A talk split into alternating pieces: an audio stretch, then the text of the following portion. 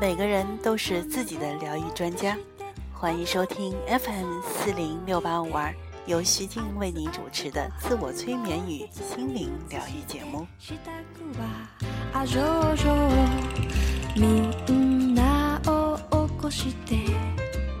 这期节目还是由西西为大家来做主持，一百零一个抵达孩子内心心灵的故事。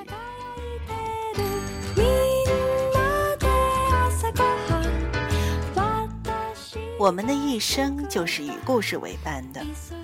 当母亲第一次将我们抱在臂膀当中，轻轻摇晃，柔声与我们交流的时候，我们便开始学习爱的故事。长大些后，有人给我们读故事听，那些故事向我们传授价值观、道德观和社会规范。我们听过的故事开始影响我们的生活。而我们自己所讲的故事，又反过来定义我们自身。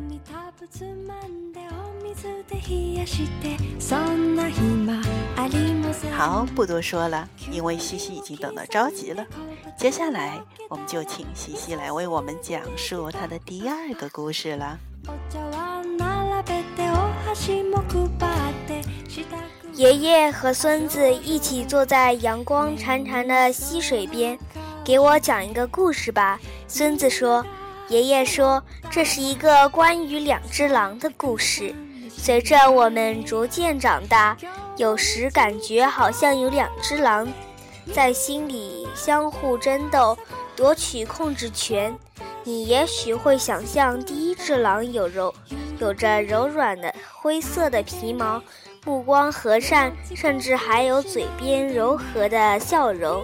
它是一只几乎从不露出牙齿、愿意站在一边等待喂养的狼。我们也许可以称这只狼为和平、爱心、善良之狼，因为这只狼认为，假如我们能够彼此的的和平生活。所有的动物和所有的人类都会感到快乐许多。对于这只狼来说，爱比任何其他的东西都要重要。要知道，这只狼明白，假如没有爱，全世界的动物和人类都不都将不复存存在。正是因为爱，母亲才会照顾自己的孩子，喂养他，给他衣服穿。给他房子住，保护他不受危险。我们就是作为一个爱的过程来来到这个世界上，在父母给子的爱中长大。我们渴望被爱，我们的生活中被滋养的丰富。当我们付出爱或收获爱的回报时，这只狼似乎也知道善良是爱的一部分。但我们对别人表示友好时，别人大多数也也回报以友好，但并不是总是这样。对他人微笑，他人很有可，他人很可能也会对你微笑，用同样的方式帮助别人。那么，别被帮助的人就很有可能。在你需要帮助的时候，伸出援助的手。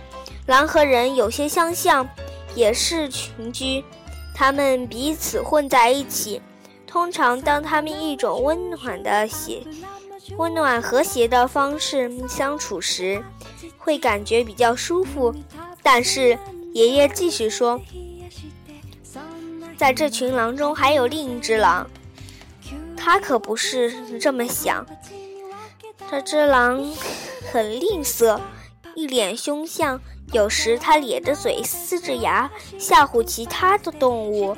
当他这么做的时候，他通常感到恐惧，而不知，而不是爱与尊重，因为这只一，这是一只恐惧、贪婪、仇恨之狼。也许他感到恐惧或害怕，所以，以他总是处在贼备状态之中。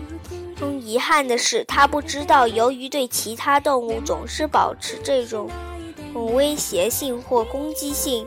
总是琢磨他恨什么人或者恨什么东西，而不不是爱什么人或爱什么东西。他已经给他自己和狼群中其他的狼带来了不好的感觉。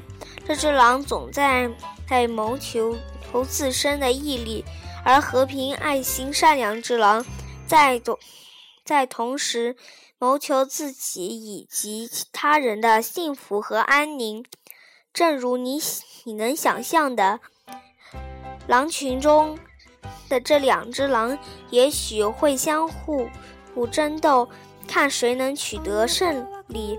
和平、爱心、善良之狼想把它的价值与每一只狼分享，但恐惧、贪婪、仇恨之狼只在乎他自己，脱离开周围的狼，他感到自己很不舒服。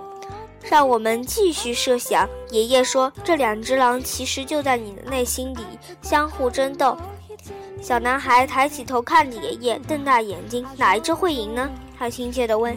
爷爷低下头，目光亲切，声音柔和地回答：“你喂的那一只。”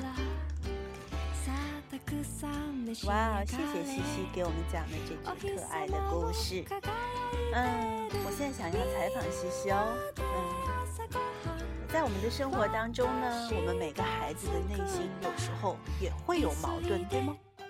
你要说话。对呀。对呀。好，嗯，会不会有遇到跟别人争吵的时候？有。嗯哼。是会不会有矛盾？说我是要当一个善良的人，还是贪婪的人？嗯哼。好，当我们当一个善良的人的时候，有时候我们在想，会不会别人被别人欺负？当我们变成一个恐惧的或者凶恶的人的时候，我们会不会有时候会因此而失去朋友？那我们是要做一个善良的人、有爱的人，还是要做一个恐惧的、充满仇恨的人呢？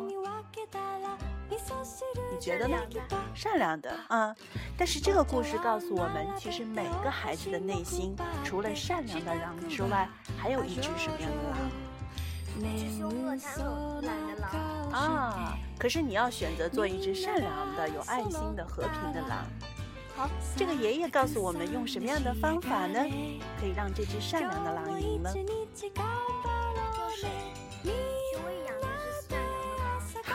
那我们的方法就是在我们的生活当中多去做一点像这只善良的、和平的狼所做的这些事情，对不对？对啊。好吧，谢谢西西今天为我们来主持这档节目，我们下一期节目再见。goodbye。